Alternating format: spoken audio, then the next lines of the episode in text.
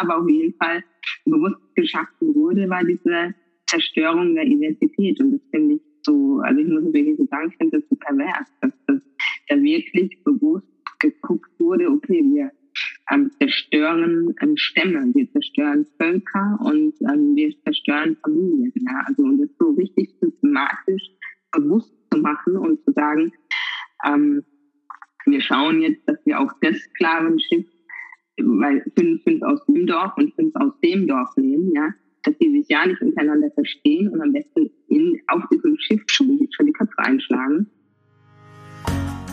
Hier ist Christoph Mauer und du hörst 100% den Podcast über Fokus bei der Arbeit, Achtsamkeit im Alltag und auch heute wieder über sehr grundsätzliche Fragen des Lebens. Ich spreche heute mit Laila Bürg. Sie ist als Deutsche in Karlsruhe aufgewachsen, mit Wurzeln in Ghana. Heute hilft sie Frauen mit Ausgrenzungserfahrungen klarzukommen. In dem von ihr entwickelten Programm Black Diamond Masterclass gibt sie Werkzeuge an die Hand, um sich gezielt gegen Rassismus zu wehren. Wir unterhalten uns über Ausgrenzungserfahrungen, Schwarzsein in Deutschland, Intersektionalität, Empowerment und Gestaltung des Lebens und ständige Weiterentwicklung. Ich wünsche dir viel Spaß beim Zuhören und wie immer eine lehrreiche Zeit.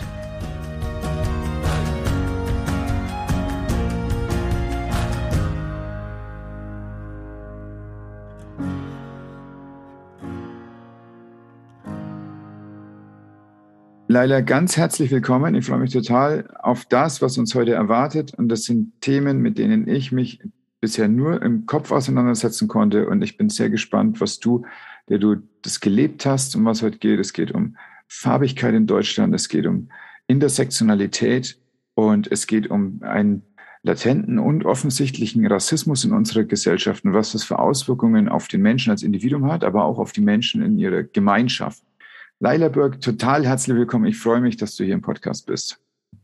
Danke für die Einladung und danke, dass ich da sein darf. Du bist in Karlsruhe aufgewachsen. Und das ist ja eigentlich ein, ein ganz, aus meiner Sicht, spießbürgerliches kleines Dorf. Es ist eine Stadt, ja, aber es ist, äh, ich glaube, das ist einfach, ne, spießbürgerlich ist vielleicht gar nicht so richtig falsch. Ähm, ihr habt dort ein Haufen Menschen, die eigentlich gar nie richtig Kontakt hatten mit People of Color, mit farbigen Menschen in ihrem Leben. So, und dann ist da die Leila Burg, hat einen ganz klassischen deutschen Nachnamen und spricht ein akzentfreies Deutsch und steht da und sagt, ihr wollt, nein, natürlich, ich bin Deutsche. Wie ist denn das? Wie bist du da aufgewachsen? Wie bist du zu der Klarheit gekommen und wie ging es dir auf dem Weg? Ähm, also zum einen, äh, ja, ist es natürlich so, dass mich ganz oft Leute fragen, leider, wer bist du? Und dann sage ich auch in, in erster Instanz eben, ich bin halt Karlsruherin. Und äh, ich glaube, man hört es auch so ein bisschen am äh, Dialekt. Und ähm, ich wurde in Karlsruhe geboren, bin aufgewachsen, wurde dann adoptiert von meinen Eltern. Und ähm, meine Eltern tragen eine andere Hautfarbe als ich, sind weiß. Und äh, ja, es war in meiner Familie klar äh, immer ein Thema. Äh, ich bin sehr, sehr dunkel, das heißt, natürlich ist es immer aufgefallen, ähm, dass ich eine andere Hautfarbe trage und dass meine Wurzeln in anderen Ländern liegen, aber trotzdem war ich halt einfach leider und äh, bin da in der, wie man immer so schön sagt, weißen Mehrheitsgesellschaft am Ende des Tages aufgewachsen, einmal in meiner Familie, in meinem Umfeld, mein, mein Freundesbekanntenkreis. Und das war halt in, innerhalb dieser Familie und innerhalb diesem, diesem sicheren Rahmen quasi nie ein Problem, meine Hautfarbe. Es war klar ein Thema, ist aufgefallen. Ähm, wir haben das auch immer irgendwie nach außen getragen und äh, einfach erzählt, wie, wie passen wir zusammen, weil natürlich auch immer Leute gefragt haben, die uns jetzt nicht kennen, die meine Eltern nicht kannten, wie passt ihr zusammen, wer, wer, ist, wer ist sie, wer seid ihr? Und äh, meine Eltern gehen damit oder sind damit immer ganz offen umgegangen und haben das so an mich weitergetragen. Und dann gibt es aber halt nicht nur dieses Leben innerhalb der Familie, sondern halt außerhalb der Familie und auch außerhalb dieses sicheren Rahmens. Und ähm, das war dann halt schon so, okay, es gibt hier echt Menschen, die haben einfach ein Problem mit meiner Hautfarbe und meine Hautfarbe hat irgendwie eine Konsequenz. Und das zu, zu spüren und zu merken, also die ersten Male, das schon im Kleinkindalter war für mich, ähm, ja, war, waren für mich keine schönen Momente und herausfordernde Momente. Was glaubst du, was ist das Problem, was Menschen haben können? Es ist einfach diese Xenophobie, die in uns Menschen angelegt ist, dass das Fremdartige bedrohlich wirkt? Einfach, ne? Ein großes Thema. Ja, also ich denke, es ist eben, es ist viel einfach äh, historisch bedingt ähm, und auch, wie du sagst, eben, es ist natürlich fremd, ungewohnt und anders und viele, oder oft ist es so, was anders ist, ist erstmal eben eher schlecht, ja, oder ist eben bedrohlich und ähm, das ist aber total schade, weil am Ende des Tages, finde ich, geht es darum, dass wir aufeinander zugehen und, und ähm, ich ja, frage mich dann auch immer ganz oft so, ich bin so klein und zierlich, ich bin gerade mal so 1,60 und dass Menschen wirklich Angst haben müssen dann vor mir. Das, also manchmal fasziniert mich das schon fast so und ähm, weil ich denke, krass, meine Hautfarbe hat dann doch so einen starken Impact irgendwie und ähm, auf der anderen Seite finde ich es aber total schade, weil ich mir denke, eben komm doch auf mich zu, frag mich doch, hey, wieso, wieso bist du Karlsruherin oder wieso sprichst du irgendwie? Und dann äh, würde ich das auch jeder Person ganz, ganz locker beantworten, die Frage. Aber wie gesagt, also ich denke, es ist einfach, ähm, ja, weil es anders ist, es ist fremd bedrohlich, ähm, aufgrund auch der Historie und viele haben, glaube ich, auch Angst. Ne? Die hatten halt noch nie Berührungspunkte mit jemandem, der so aussieht wie ich oder generell mit einem Menschen, äh, deren Wurzeln in anderen Ländern irgendwie liegt. Und dann äh, ja, ist es wahrscheinlich auch erstmal Unsicherheit. Und dann werden Menschen wahrscheinlich auch getriggert, irgendwie Emotionen werden freigesetzt und dann äh, ja, reagiert da halt jeder Mensch anders. Und es gibt Menschen, die ziehen sich dann eher zurück oder trauen sich gar nicht, irgendwie mit mir zu reden. Und dann gibt es eben Menschen, die sind dann so übersteuert und dann äh, ja, drehen quasi die Sicherungen durch. Mhm. mhm schön. Es ist ja auch einfach dann in Kategorien zu denken. Das ist ja auch so was, äh, was den Überforderten dann hilft. Ich habe das bei mir selber gemerkt, als ich irgendwann bei einer Olympiade zugehört habe und da hat der Moderator gesagt, dass die Schwarzen ja so gute Läufer wären.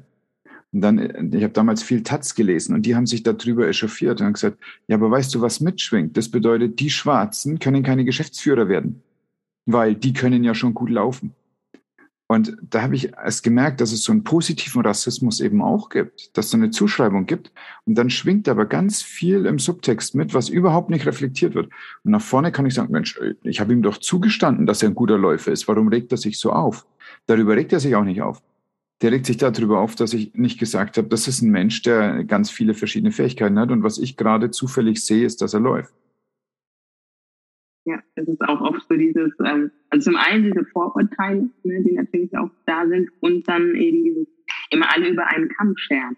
Ne? Und äh, jetzt zufälligerweise bin ich auch eine gute Läuferin gewesen, immer im, im, äh, im Schulsport früher, aber ähm, ja eben, es gibt bestimmt auch äh, schwarze Menschen, die sind keine guten Läufer ne? oder Läuferinnen und äh, ähm, ja, also das ist halt immer so ein bisschen die Sache. Also ich finde es auch schade, dass Menschen dann immer eben über einen Kamm geschert werden, ne? Oder ganze ethnische Menschengruppen irgendwie und dann heißt es eben, ja, die sind ja so und so. Ja? Und das ist auch so ein bisschen das Problem, weil du wirst dann nicht als Individuum gesehen.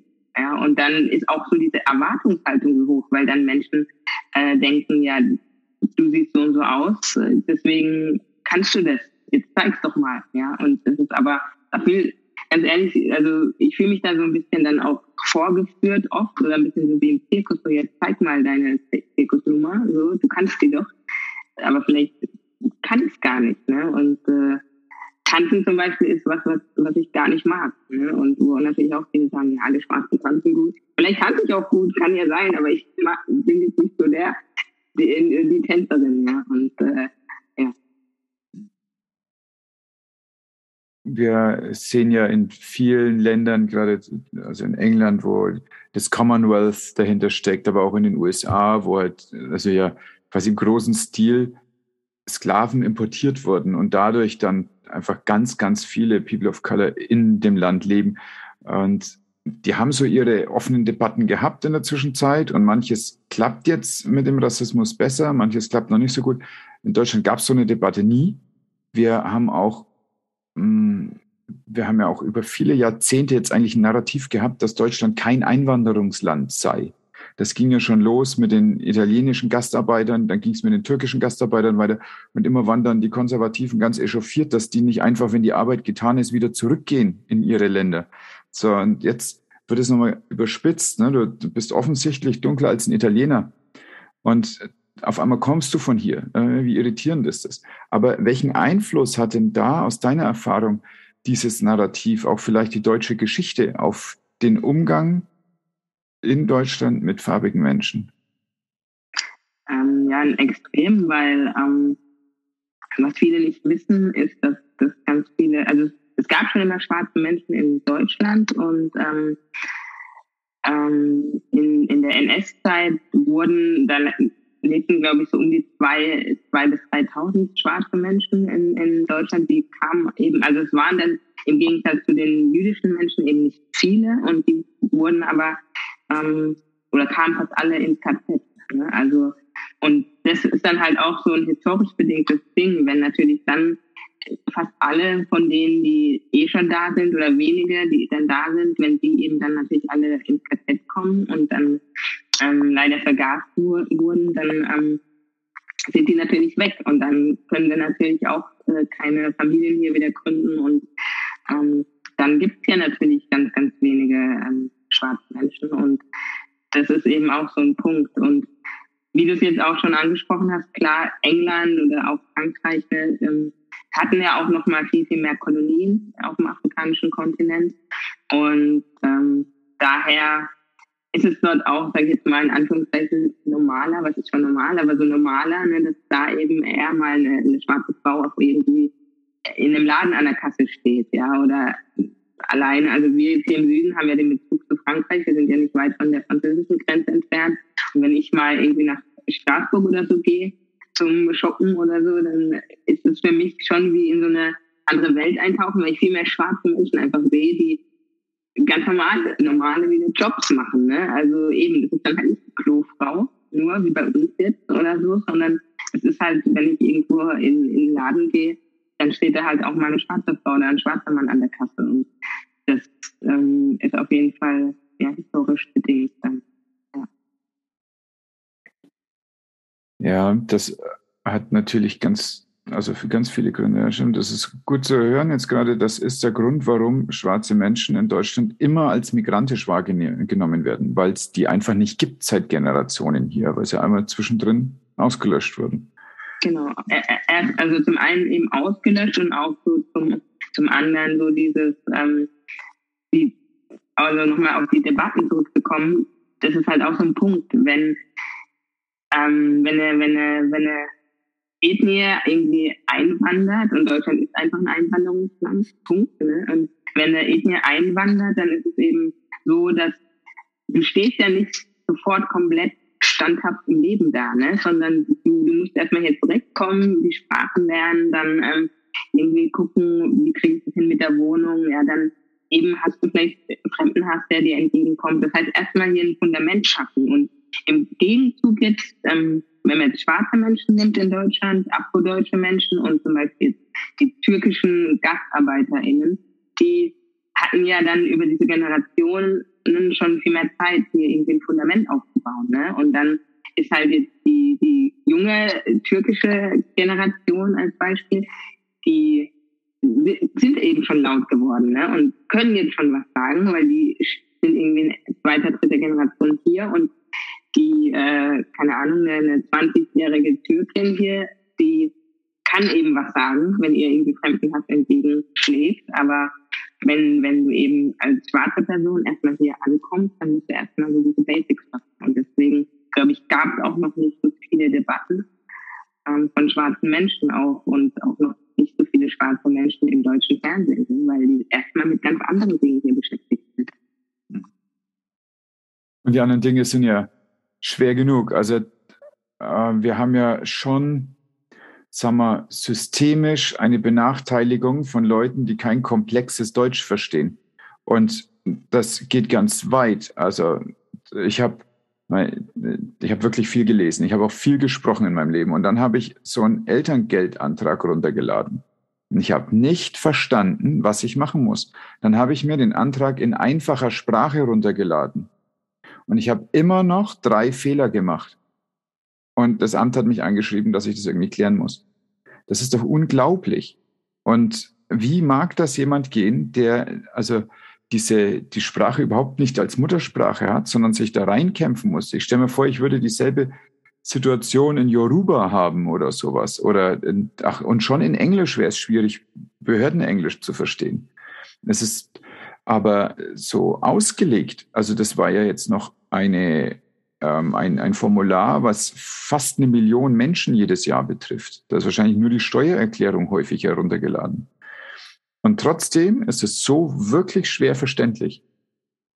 Ja, ja. und was auch dazu kommt, ist, ähm, also wenn ich es auch auf schwarze Menschen beziehe, die vom, von, aus verschiedenen afrikanischen Ländern kommen und hier ankommen, es ist ganz oft so, ähm, klar durch die, durch die Kolonien haben wir dann in den verschiedenen Ländern auch die Amtssprachen Englisch und Französisch.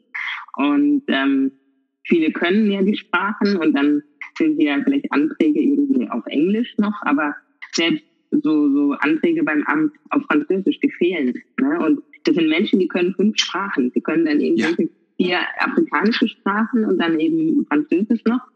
Und die, die können fünf Sprachen, also die können mehr Sprachen als ich, ja. Und äh, stehen dann aber da und sollen eben den Zettel ausfüllen, eben der komplett im, im, im äh, äh, Beamtendeutsch irgendwie geschrieben ist und äh, sollen da irgendwie dann, dann damit zurechtkommen. Ne? Und das sind Dinge, die in Deutschland mit berücksichtigt werden müssen. Ja? Das sind eben solche Hürden. Damit legst du so Menschen einfach Steine in den Weg.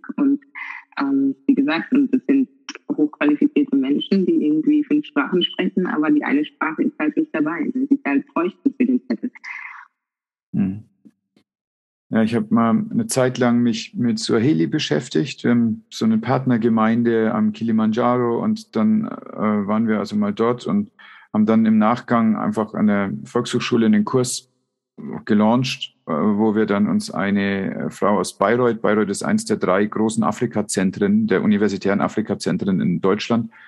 Und da haben wir dann also eine Lehrerin gefunden und die hat dann bei uns im Dorf über fünf oder sechs Jahre Swahili unterrichtet. Das war also großer Spaß. Ich habe dann drei Semester mitgemacht. Ich könnte jetzt noch einen Kaffee bestellen und das war's. Ne? Aber ich habe mich in meiner Facharbeit auseinandergesetzt mit ähm, einer Art Pidgin-Sprache, die dort entstanden ist. Das Tanzingaresa, eine Mischung aus Swahili und Englisch, was dort an den Secondary Schools gesprochen wird. Und das also extrem interessante Sachen, was passieren, wenn so eine ähm, informelle Lingua franca entsteht, also eine Verkehrssprache, die aus der Not heraus geboren wird. Das ist also super interessant.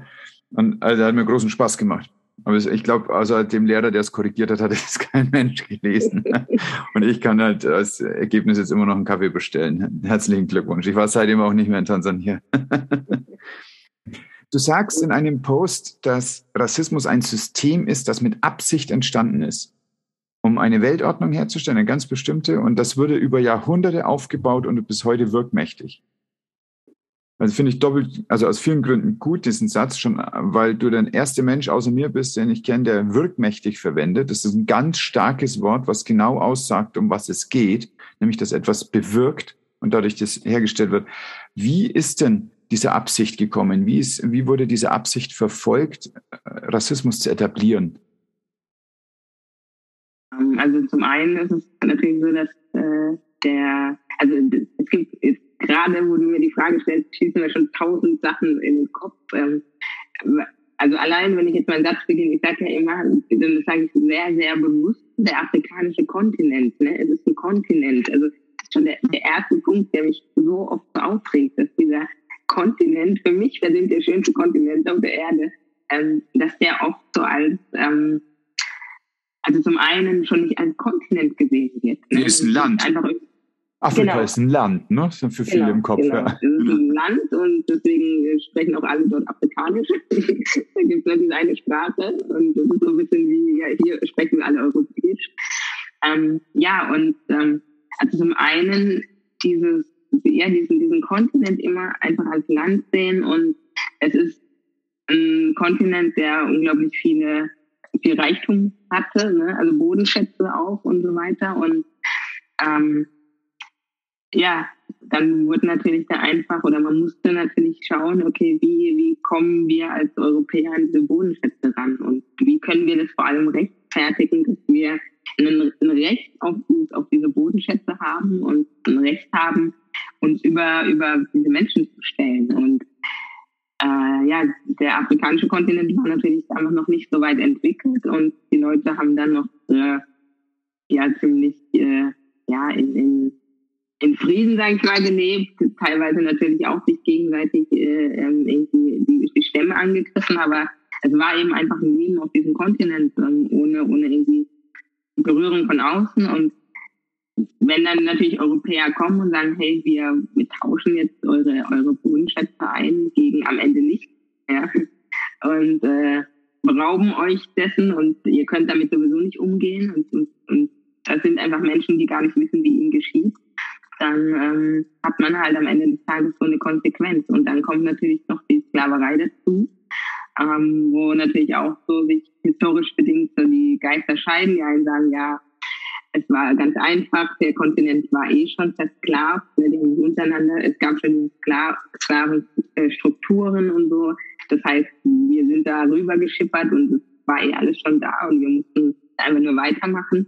Und es gibt aber auch Leute, die sagen, es wurde ganz bewusst geschaffen. Und was aber auf jeden Fall bewusst geschaffen wurde, war diese Zerstörung der Identität. Und das finde ich so, also ich muss wirklich sagen, ich finde das so pervers, dass das da wirklich bewusst geguckt wurde, okay, wir ähm, zerstören ähm, Stämme, wir zerstören Völker und ähm, wir zerstören Familien. Ja? Also und das so richtig systematisch bewusst zu machen und zu sagen, ähm, wir schauen jetzt, dass wir auch das Sklavenschiff, weil fünf, fünf aus dem Dorf und fünf aus dem Dorf nehmen, ja, dass die sich ja nicht untereinander verstehen und am besten in, auf diesem Schiff schon, schon die Köpfe einschlagen, ja, zu sagen.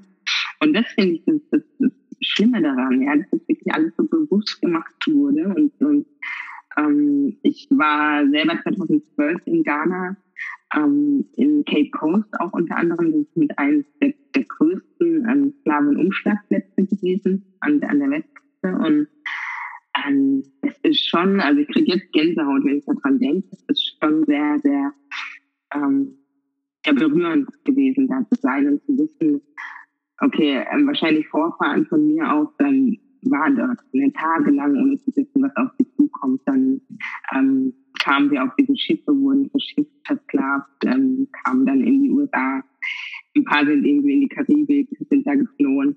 Das ist äh, ja einfach dieses bewusste Identität zerstören und diesen, diesen Menschen keine Chance geben, keine Möglichkeit geben. Ne? Am Ende diesen ganzen Kontinent. Und dann eben auch geht es ja weiter mit dem Handel. Ne? Der afrikanische Kontinent darf gar nicht mit, mit mischen richtig am Weltmarkt. Und dann kommt auch immer so dieses Wort, das hat für mich auch so einen, so einen Beigeschmack dritte Welt. Ne?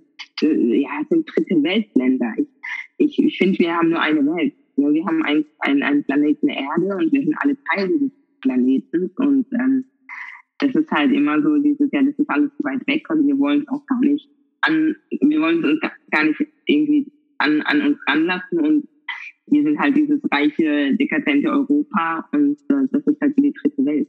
Den haben wir nicht und so, das ist, ja, das, also es sind alles so Dinge, die haben für mich immer so einen ganz, ganz faden, bitteren Beigeschmack. Total. Dann hast du so auch Romantifizierungen dabei. Also dann gibt es ja auch dieses Narrativ von den ähm, glücklichen Afrikanern. Schau nur, wie sie strahlen und wie sie tanzen. Die haben fast gar nichts. Oh, wir können doch an unserem Überfluss auch ein bisschen nachdenken, ob wir nicht vielleicht auch glücklich werden können. Also, also ganz absurde Gedankengänge, also eigentlich gedankliche Verrenkungen, um irgendwie das beizubehalten, was jetzt gerade Status quo ist. Ne? Ja, und ich finde es so schlimm, dass es, also bis heute, weil also die Dinge, die ich erlebt habe hier, ähm, ähm was den Rassismus angeht, ich habe gerade vor ein paar Tagen darüber nachgedacht, so krass, leider, du hast hier solche schlimmen Dinge erlebt und ähm, am Ende sind es Dinge, die sind irgendwie seit 500 Jahren, werden die irgendwie aufrechterhalten ähm, teilweise und das sind Dinge, die habe ich selber in der Schule gelernt. Ne? Also Dinge über, über, über Afrika und über die Sklaverei und dieses, dieses Entmenschlichen und dieses, ja, wir wollen, wollen die eigentlich nicht hier haben in, in unserer Gesellschaft. Das habe ich selber in der Schule gelernt. Also ich war selber im Unterricht und habe das gelernt in, in Geschichte. Und am Ende sind es Dinge, die mir jetzt als junge schwarze Frau in Deutschland entgegenschlagen. Das ist schon irgendwie komisch. Ja.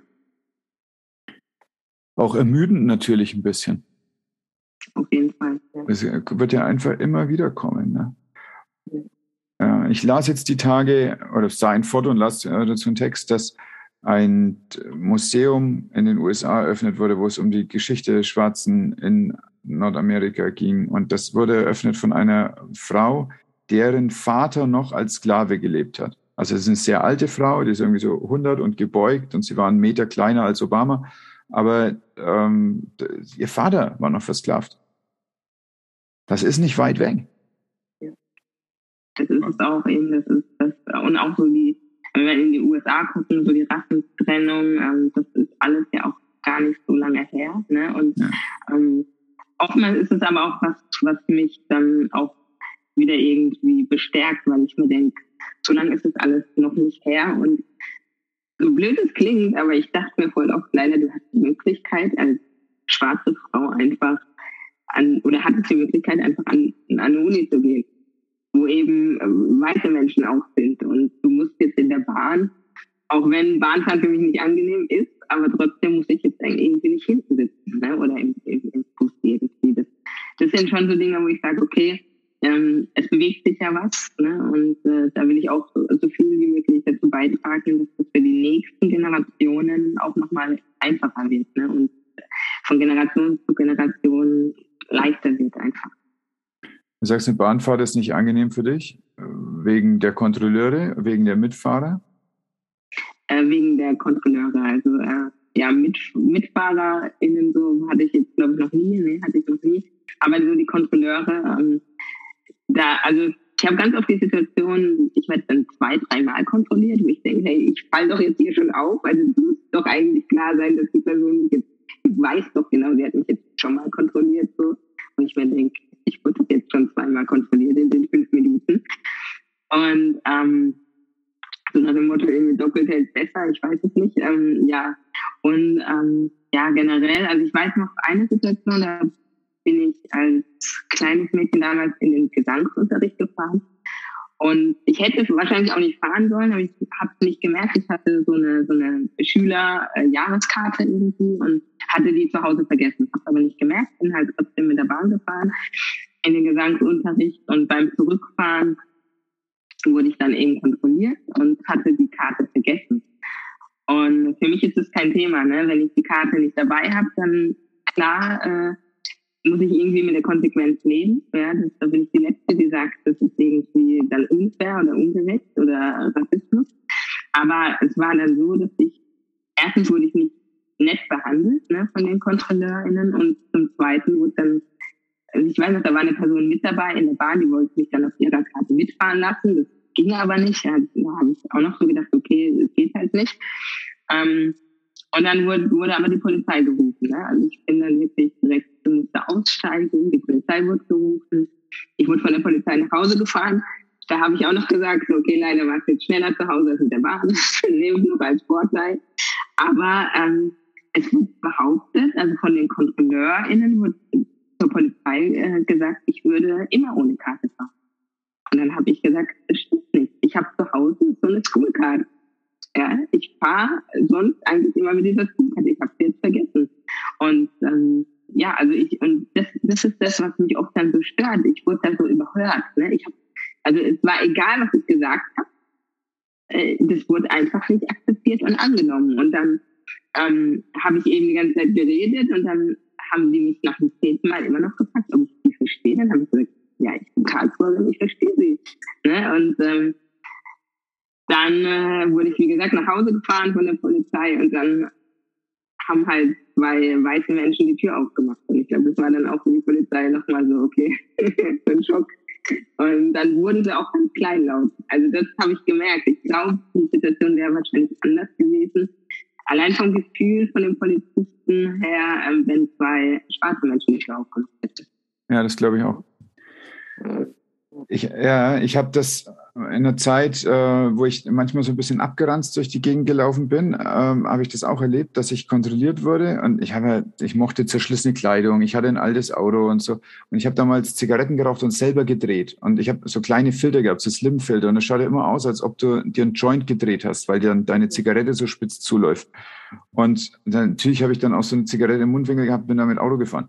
Dann wurde ich rausgezogen und wurde wirklich arschig behandelt bis der Typ auf meinem Personalausweis sieht, dass ich promoviert bin. Und dann war auf einmal alles ganz anders. Penner halt, ja. Also ich war doch vorher schon Mensch. So, das ist eine lustige Geschichte. Aber bei dir, das war ja richtig, also arschig halt. Und ich glaube schon, also wenn du nicht gehört wirst, was für ein, das für ein furchtbar hilfloses Gefühl. Du könntest eigentlich erklären, um was es geht, aber du wirst einfach nicht gehört. Ja, du hast, du hast gerade genau Wort Hilflosigkeit. Das, das ist, also, ähm, das ist so was, das begleitet mich mein Leben lang. Eben diese Hilflosigkeit, wenn ich einfach dann nicht gehört werde oder mir Menschen Dinge äh, in den Mund legen, die ich so gar nicht gesagt habe oder die, oder, oder vor allem meinen Wert einfach absprechen. Und das ist für mich mit das Schlimmste, was, was sollte ich irgendwie gar nicht so sagen, aber was ein Mensch mir antun kann. Ja? Also dass, wenn, wenn Menschen meinen Wert nicht erkennen und den absprechen, das ist, das ist, also das ist wirklich so, das ist, ich glaube, damit kannst du wirklich meine Seele zerstören. Ja. Hm. Du hast ja jetzt letztlich die Bühne selbst geschaffen, auf der du gehört wirst. Du hast, also ich sah zum Beispiel, und das kommt auch in die Show Notes, äh, ich sah dich beim SWR im Nachtcafé, wo du also wirklich spannende Diskussionsrunde hattest, wo es um Diversität ging. Hm, aber ähm, vor allem finde ich dein Programm total spannend. Du hast eine Masterclass entwickelt, sie heißt Black Diamond Masterclass. Äh, da interessieren mich zwei Sachen. Das erste ist, für wen ist es? Das zweite ist, was machst du da? Ähm, genau, die Masterclass habe ich äh, natürlich dann entwickelt, weil ich irgendwann gesagt habe, ich bin nicht die einzige Person, die irgendwie von Ausgrenzung oder Rassismus betroffen ist. Und ähm, heute gehe ich noch einen Schritt weiter und sage, ich bin nicht die einzige Person, deren Wert nicht erkannt wird und gesehen wird. Und äh, aus dem Grund ist die ähm, Diamond Masterclass für jeden, der sagt, ich werde nicht gehört in der Gesellschaft, ich fühle mich irgendwie anders, ich sehe anders aus, ich ähm, habe das Gefühl, ich darf irgendwie kein Teil dieser Gesellschaft sein und mein Wert wird nicht erkannt und ich bin mir aber mehr wert. Und ähm, ja, für die Menschen ist das Ganze.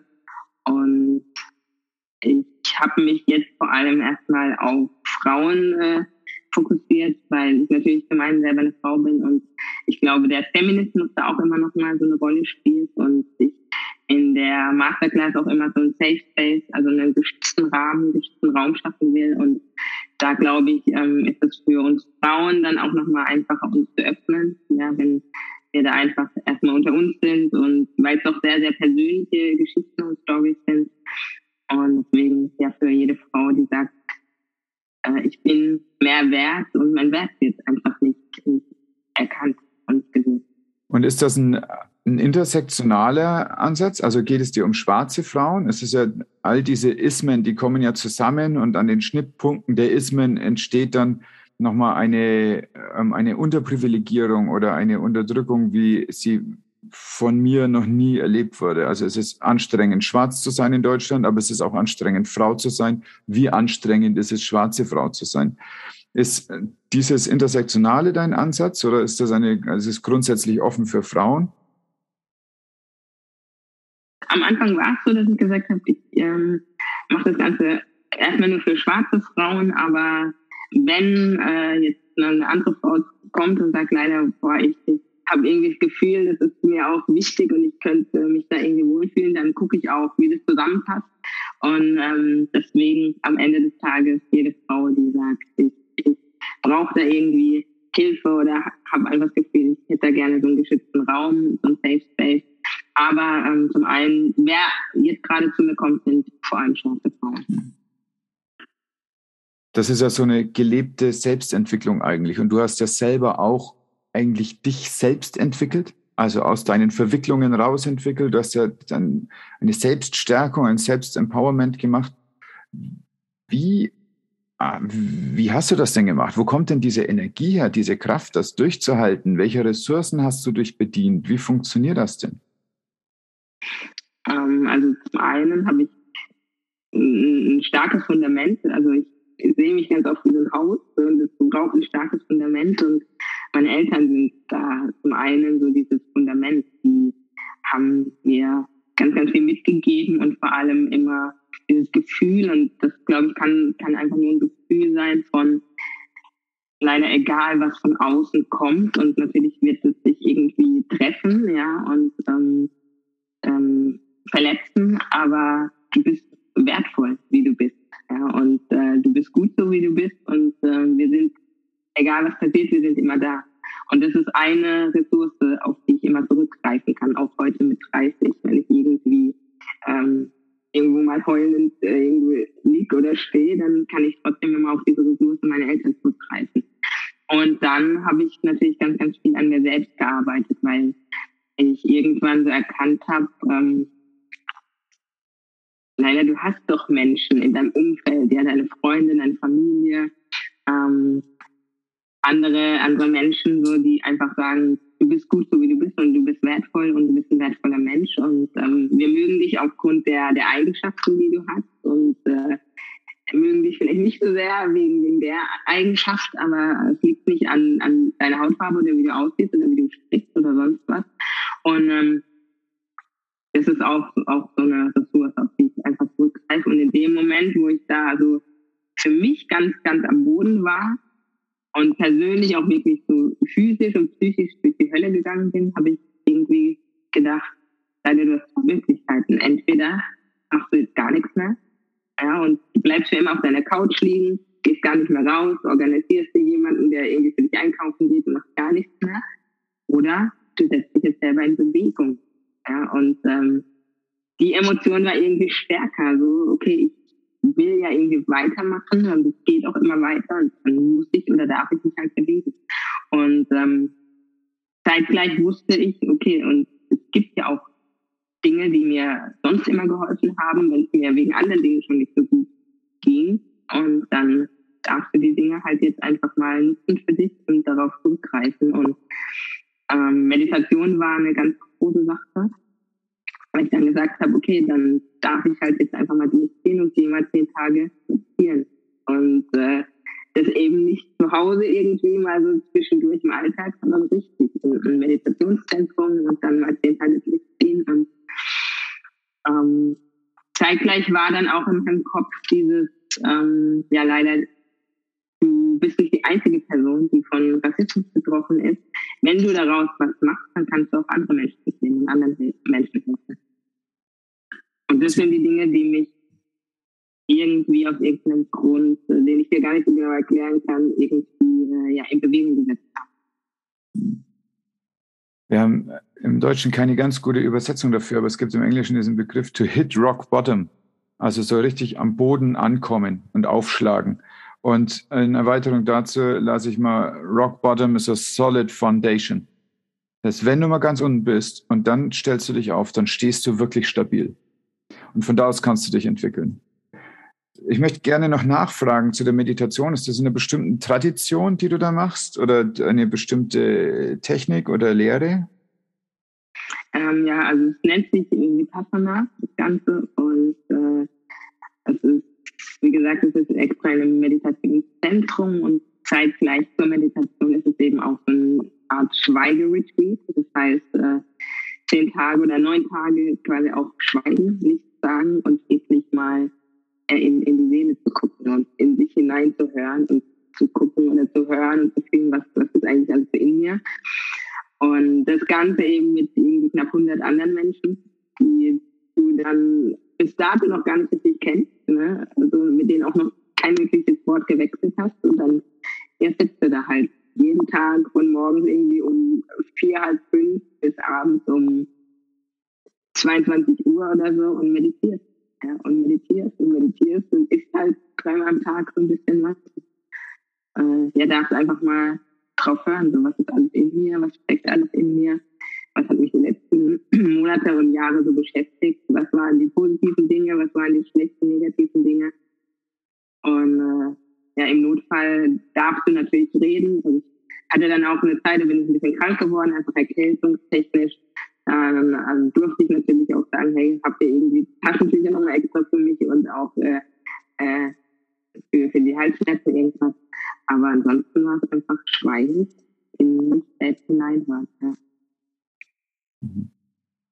Und wann entsteht da so eine Stimme, wenn du in dich hineinhörst? Wann spricht es zurück? Also bei mir war es irgendwie nach dem vierten Tag so, nachdem ich, nachdem mein, mein Kopf irgendwann aufgehört hat ne, und äh, mir die ganze Zeit verklickert hat äh, oder ich wirklich Schmerzen hatte vom Sitzen, weil ich das halt nicht gewohnt war, so in, in diesem Schneidersitz auf dem Kissen und ich äh, äh, da nach dem dritten Tag dann von der Lehrerin, die, die vorne war zum Meditieren und da so ein bisschen angeleitet hat, gehört habe, es gibt keine Schmerzen. es gibt keine Schmerzen. Und ich bin echt so ein Mensch, wenn, wenn du mir sowas erzählst, dann, okay, dann kommst du das mit, also es gibt hier keinen Schmerz. Und dann habe ich keinen Schmerz mehr gefühlt. So nach dem dritten Tag saß ich dann recht bequem und dann fängt es an so. Ja. Mhm. Dann schaltet auch der Kopf aus und dann hörst du eine Menge. Und ich habe da eine Menge Selbstliebe auch erfahren. Und ähm, ich habe nochmal so gemerkt, wie sehr ich mich doch sehr mag und liebe und dass es auch gut ist. Und ja, war, war eine Achterbahnfahrt und eine Reise, die ich aber äh, auf jeden Fall einmal im Jahr mache. Oh, spannend. Ja. Ähm, du hast, du bist ja ausgebildete Sportlehrerin. Ja. Du hast aber auch zum Beispiel eine deiner, also eine der hm, traumatisierenden beruflichen Erfahrungen war in einem Reha-Zentrum, wo ja alte Menschen waren. Gibt es denn einen Unterschied, wie du Schüler erlebst im Vergleich zu dem, wie du Erwachsene erlebst? Ähm, ja, gibt es teilweise. Also ich glaube, die Sache ist immer auch so, wo, wo hältst du dich auf, ne? in welchem Umfeld, in welchen Kreisen. Aber ähm, was ich eben merke, ist, dass doch ältere Menschen generell, ne, mit, allein mit, mit, also kann man jetzt auch das Beispiel nehmen, wenn wir jetzt mal kurz ganz weggehen, einfach diese Digitalisierung, ja, und diese, diese Veränderung, die wir haben in der Welt, die, die tun sich ja schwer, ne, damit einfach, ähm, ist auch bei meinen Omas auch nicht anders gewesen und äh, anders, dass die natürlich, die, also meine Oma, die will jetzt auch kein Smartphone mehr, ne, die sagt dann auch immer, was soll ich damit, habe ich gar keine Lust mehr, das irgendwie darauf einzustellen. Und ähm, das heißt, mit Veränderungen kommen die ja generell schon nicht so zurecht. Ja, also ich will auch nicht pauschalisieren, aber viele alte Menschen, da ist es einfach so und ähm, ist auch verständlich. Also ich weiß auch nicht, ob ich dann irgendwie, wenn ich mal irgendwie 90 bin oder 95, dann gibt es fliegende Autos. Ich weiß nicht, ob ich mich dann da irgendwie noch mit beschäftigen will. Ähm, aber das merke ich schon, dass alte Menschen da ein bisschen sturer noch sind und natürlich das Ganze auch nicht so gewohnt sind. Also wenn wir jetzt Menschen nehmen, die eben anders aussehen, aus anderen Ländern kommen, die haben dann auch wenige Berührungspunkte teilweise und dann halt ihre sture, verkopfte Art. Und von daher habe ich natürlich auch so im Laufe meiner Lebensbahn den Unterschied bemerkt. Ne? Dass natürlich Menschen, das sind aber jetzt nicht nur ab 70 oder 80, sondern einfach auch schon ab 50, ne? dass die natürlich auch nochmal anders auf uns reagieren, als jetzt jemand, der jung ist. Ne? Und die ganz Jungen, also in, in der Grundschule beispielsweise, da fällt mir extrem auf, dass die halt schon nochmal multikultureller aufwachsen und ähm, auch so die, die ja die Berührungspunkte da einfach andere sind. Also das heißt, die gehen dann vielleicht auch mal nach Hause zu, zu jemandem, der irgendwie, wo es halt abends indisches Essen gibt. Ne? Dann hast du halt mal irgendwie indisches Essen und, und hörst die Sprache und hast da mal eine Berührung. Was aber auch nicht heißt, dass es dann deswegen kein Rassismus gibt ne? und auch keine Ausgrenzung oder keine Diskriminierung. Also ich habe ein Beispiel, das ist noch gar nicht lange her, vielleicht zwei, drei Monate. Da war ein ein Mädchen ähm, auf der Schaukel und sie hat da geschaukelt und dann kam ein anderes Mädchen und das andere Mädchen, die hatte auch irgendwie ähm, Background, ich glaube, ich weiß nicht aus welchem Land, ist auch egal, auf jeden Fall beide irgendwie Wurzeln in anderen Ländern. Und ähm, dann sagt das eine Mädchen, äh, geh jetzt runter von der Schaukel, ich will jetzt hier schaukeln. Und dann sagt sie, auf der Schaukel sitzt, warum? Ich schaukel doch hier, ich war jetzt zuerst hier. Und dann sagt das andere Mädchen, ja, du kannst doch nicht so gut Deutsch sprechen. Ja, und das ist der Grund, warum äh, ich jetzt auf die Schaukel da irgendwie hier runter soll. Und in dem Moment habe ich sofort was gesagt, weil ich mir dachte, das gibt's in meiner Welt nicht. Was ist das für ein Grund?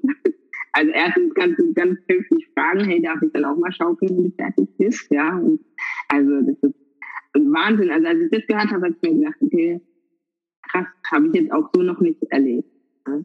Und ähm, auf der anderen Seite, ein anderes Beispiel, ähm, das war, glaube ich, letztes Jahr, da war ich irgendwie ähm, an, einer Schule mal und es war eine, glaube ich, neunte, nee, siebte oder achte Klasse und es waren zwei Jungs. Der eine Junge ähm, irgendwie, äh, wie man immer so sagt, Bio-Deutsch, ja, wenn man das so sagen darf. Und der andere auch irgendwie, äh, er war, glaube ich, irgendwie russisch oder so. Und ähm, dann sagt er zu dem, zu dem deutschen Jungen, also die haben die ganze Zeit so ein bisschen geärgert und ich dachte mir so, ich beobachte es mal, dann sage ich irgendwann was, wenn es überhand nimmt und dann sagt der eine zu dem anderen irgendwie so, ja, du scheiß Allmann. Ja? Und da sage ich genauso was. Das geht nicht. Also das, das gibt. Ja, vor allem, also Allmann, okay, da kann man noch drüber streiten, ja, heißt am Ende nur Deutscher, aber scheiß Allmann, ja, und die ganze Zeit schon genervt und geärgert. Und dann stelle ich mich genauso hin. Der, der Junge kann lila Blattstockeriert sein. Aber das geht nicht. Ne? Das kann nicht sein, dass, dass, dass die Kinder oder die Jugendlichen so miteinander halt umgehen.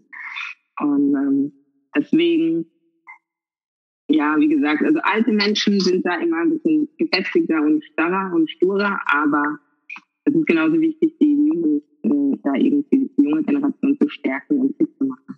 Und denen auch ein Bewusstsein zu geben für, für, ja, für verschiedene Kulturen. Mhm. Eine, eines deiner wichtigen Arbeitsgebiete ist ja, dass du auch mit Unternehmen arbeitest und ihnen erklärst, dass Diversity also die Integration von ganz verschiedenen Sichten auf die Welt letztlich auch dem Unternehmen hilft. Also möglicherweise die, die Kultur im Unternehmen verbessert, aber auch Produkte verbessert. Wie, wie wird das angenommen? Bekommst du da offene Ohren und die Leute sagen, endlich erklärt es uns mal jemand? Oder wie passiert das denn? Ja, also ähm, ja, es ist so, dass es äh, natürlich auch da äh, Muster gibt. Ja, gerade im Unternehmenskontext ist es natürlich oft so, wenn man dann in die Führungsebene schaut, ja, das sehen natürlich äh, die, die, Führungsriege sieht oft gleich aus, ja, und äh, sind natürlich auch einfach Männer und äh, auch schon ein gewisses Alter.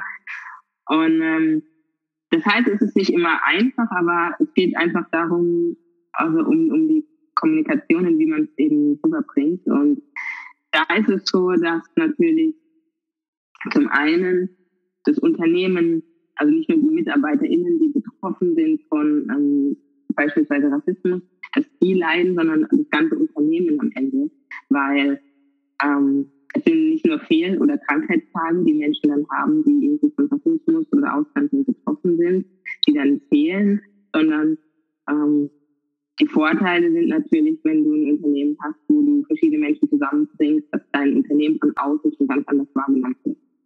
Das heißt, äh, da kommen verschiedene Menschen zusammen, verschiedene Talente, ähm, was natürlich auch zum einen eine Herausforderung ist, die ganzen Menschen zusammenzubringen, aber zum anderen hast du da eine unglaubliche Vielfalt, die es sonst nicht gäbe, weil ein Mensch, der irgendwie erstmal in einem anderen Land irgendwie äh, einen Job ausgeführt hat und dann als Fachkraft oder, oder Führungskraft hierher kommt, der hat einen, die Person hat einen ganz anderen Blick auf verschiedene Dinge. Und dann stehen die oft hier da und sagen, stimmt, so haben wir es noch gar nicht gesehen oder stimmt, das ist auch eine Idee, die könnten wir mit rein. Das heißt, ähm, am Ende des Tages, wenn dann wirklich die Resultate da sind, dann sieht auch so die Führungsebene, okay, stimmt, da kommen verschiedene Talente zusammen und das bringt unser Unternehmen so weit voran. Mhm. Und um welche Unternehmen geht es dabei? Also ich kann mir jetzt kaum vorstellen, äh, vorstellen, dass irgendwie so ein äh, Walzlagerhersteller davon profitiert? Oder ist es auch so und es sind wirklich so ganz traditionelle Geschäftsfelder oder sind es möglicherweise eher Sachen aus der Dienstleistungsbranche, wo es dann wirklich darum geht, Menschen zu verstehen, auch, dass ein Unternehmen versteht, wie die Kunden ticken?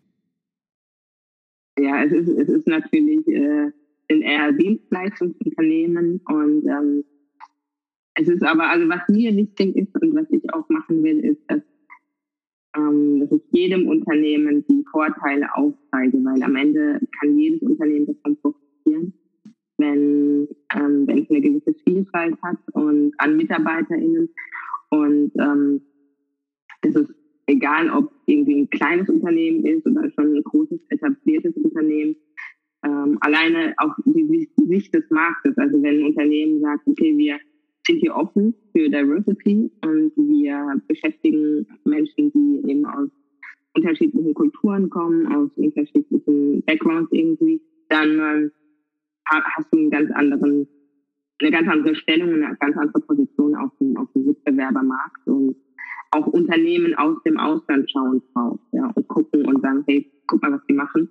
Ähm, die stehen total für Vielfalt und äh, da könnten wir uns irgendwie eine Scheibe von abschneiden. Mhm. Äh, nur hatten wir in den letzten Jahren eine lebhafte Debatte um, um eine Cancel Culture, um äh, Worte, die aus Büchern rausgestrichen wurden. Und auch in, in eurer Interviewrunde sprecht ihr genau darüber, was es denn machen kann, wenn Sachen wie ein N-Wort, ein Z-Wort, äh, also wird ja auch in dem Satz gar nicht mehr dann gesagt, um welches Wort es genau geht, wenn das Verschwinden äh, zum Verschwinden gebracht wird. Ne?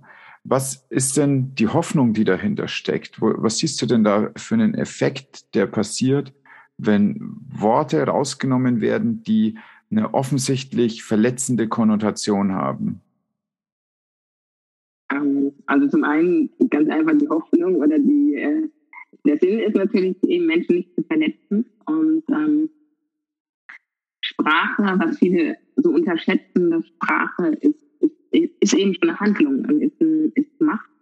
Also mit Sprache drücken wir ja ganz, ganz viel aus und ähm, die Sprache kann eben verletzend wirken und ähm, Sprache bringt dich auch unbewusst oder bringt uns alle unbewusst auch immer eine gewisse Position. Das heißt, ähm, mit Sprache kannst du ganz einfach so deine, deine Machtverhältnisse und deine Position klar machen. Auch gar nicht so bewusst. Und ähm, wenn ich zum Beispiel das N-Wort dann benutze oder, oder auch das Z-Wort, was ja auch, die haben ja auch keine schönen Ursprünge, ne, das ist ja auch so die Sache, ähm, dann äh, wirkt es immer so auf oder ja, das projiziert immer so Ausgrenzung. Ne? Also weil, weil du dadurch Menschen wieder, wie wir es vorhin schon hatten, über einen Kamm scherst, indem du eben sagst, ja, es gibt für dich sogar eine Bezeichnung, ja, und die ist nicht schön.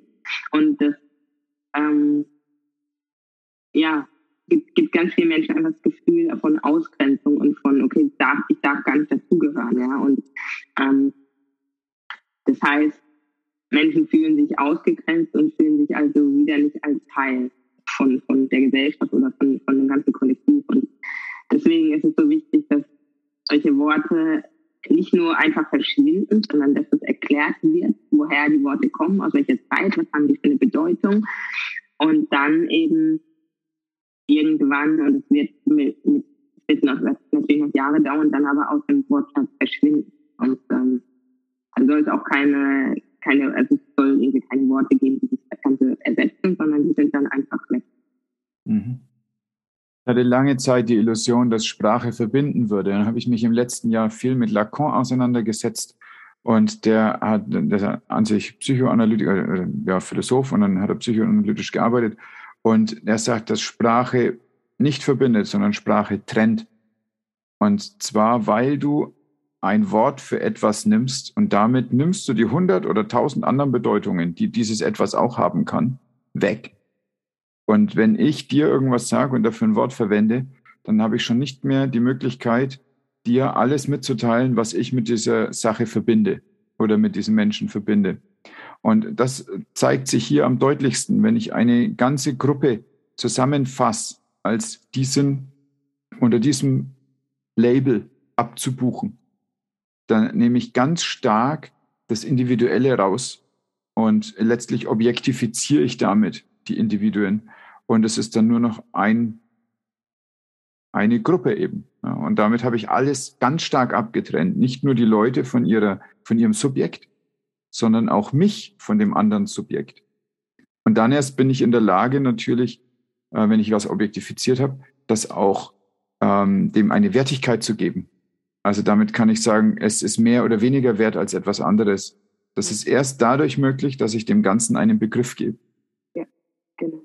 Und das ist spannend, dass du vorhin auch gesagt hast, dass die Hilflosigkeit, also so habe ich dich verstanden, dass die Hilflosigkeit eigentlich dann aufhört, wenn dir zugehört wird. Beziehungsweise sie beginnt, wenn dir nicht zugehört wird. Und das Zuhören, das ist ja genau das, wo der andere die Möglichkeit hat, in der Breite das zu, darzustellen, was für ihn in dem Moment alles wichtig ist. Und eben nicht sich auf ein Schlagwort zusammenfassen muss, mit dem automatisch getrennt werden würde, was eigentlich zusammengehört. Ja, absolut. Und eben, und das, das ist auch, glaube ich, der Punkt, warum ich, wie du es auch vorhin gesagt hast, du hast dir deine eigene Bühne geschaffen. Ja, weil, ähm, und das ist das auch, was ich gerne jeder, jeder Zuhörerin und jedem Zuhörer mitgeben möchte. Und das ist egal, wie du aussiehst, wo du herkommst und wer du bist. Ähm, schaff dir deine eigene Bühne, ja. Und Bühne äh, nicht im, im Sinne von jetzt unbedingt auf der Bühne stehen, äh, sondern das ganze Leben ist eine Bühne. Ja? Und es, es, du performst irgendwie immer, egal wo du bist. Und deswegen ähm, schaff dir deine eigene Bühne oder bau dir deinen eigenen Tisch. Ja? Also das ist auch immer so ein schönes Beispiel, was ich für mich selber ganz auf dem Kopf habe. Leider, wenn Menschen nicht wollen, dass du mit ihnen am Tisch sitzt, dann bau dir deinen eigenen Tisch. ja, also und äh, so habe ich mir meine eigene Bühne gebaut und, und baue auch immer weiter, weil eben weil mir nicht zugehört wurde in den und es kommt noch dazu in den wichtigen Momenten. Sonst wird mir ganz oft zugehört oder ich, und ich habe ganz oft gar keine Lust, irgendwas zu sagen, weil ich, ich mag auch kein Smalltalk und so und so ewiges Reden über das Wetter und keine Ahnung was. Also, ähm, aber die wichtigen Dinge, ne, wenn es wirklich wichtig wird, dann ist es so äh, wichtig zuzuhören und ähm, ja, um einer Person den Wert zu geben. Weil wir sind alle wertvoll, unabhängig von der Verpackung. Verpackung ist ja, schön. Ja, also das ist ein wundervolles Wort. Das habe ich in dem Zusammenhang noch gar nicht gesehen. Ganz genau so ist es, ja. ja. Schaff dir deine eigene Bühne, ja. Und bau dir deinen eigenen Tisch. Ich weiß gar nicht, welcher Satz mir besser gefällt. Sehr, sehr gut.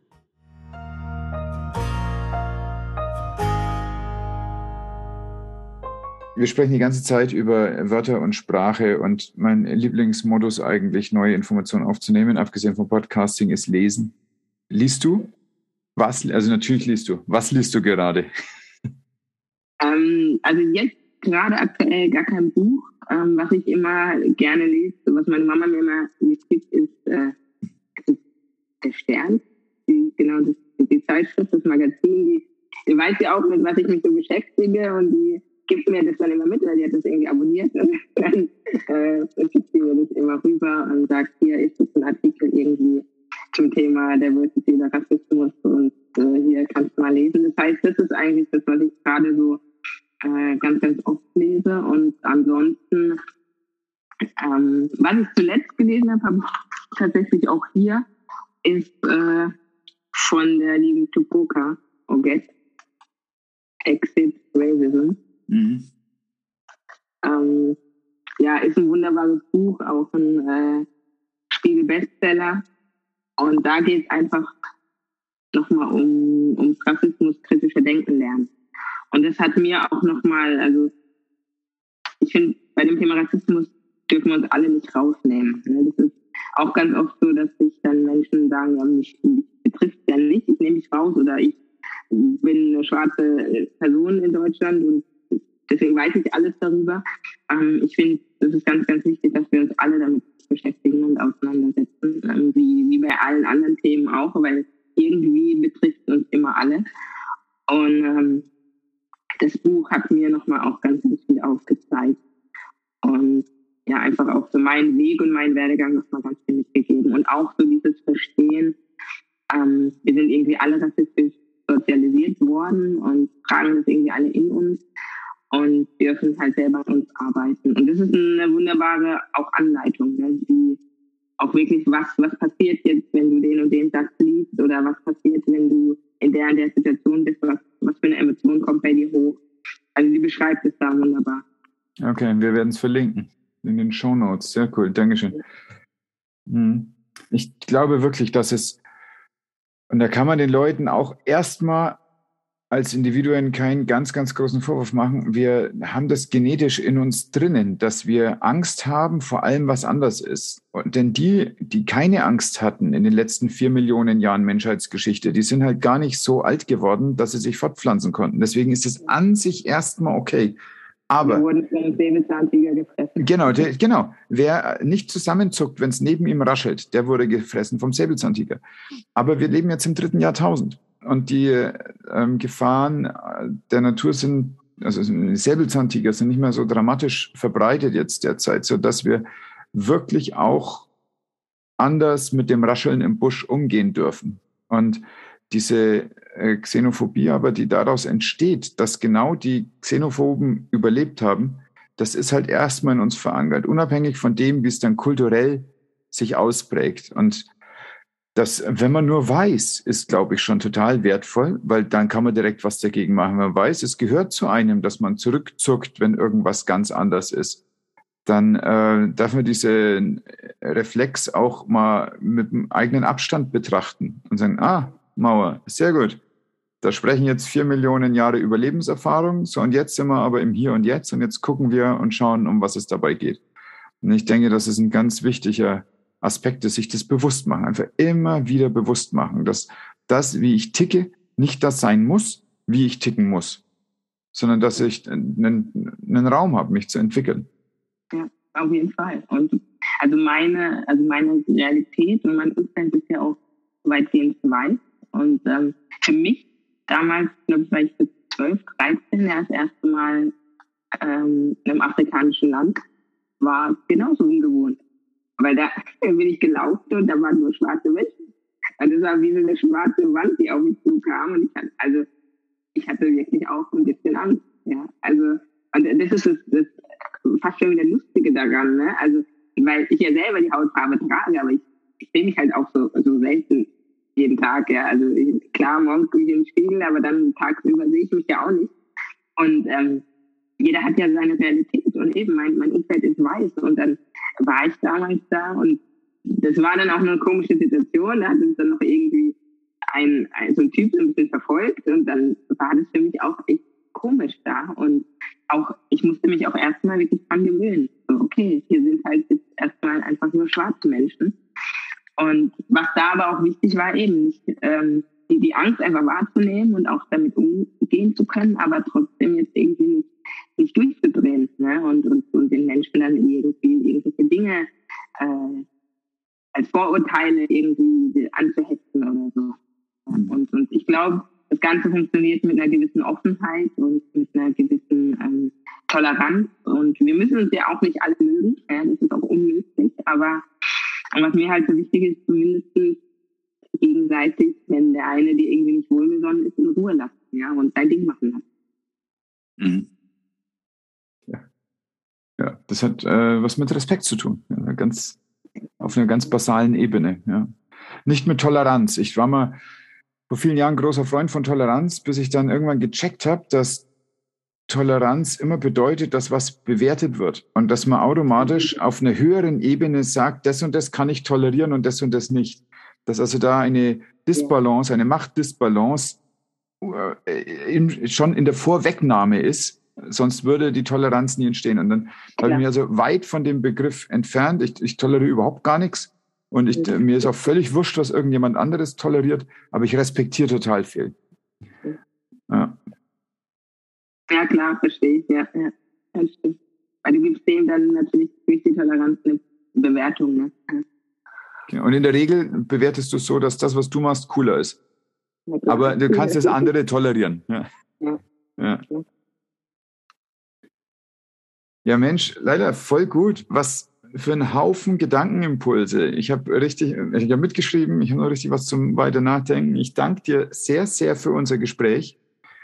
Danke dir. Gibt es noch was, was du äh, sagen möchtest, so als abschließenden Satz, oder ist alles gesagt?